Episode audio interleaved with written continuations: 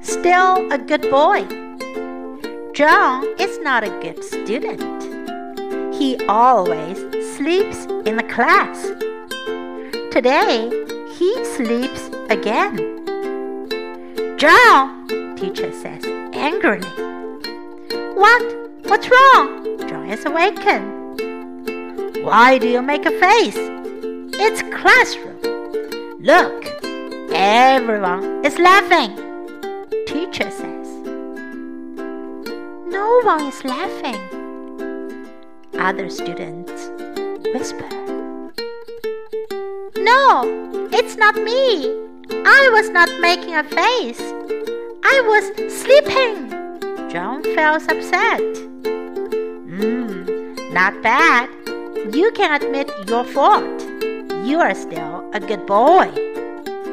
Teacher is satisfied with it.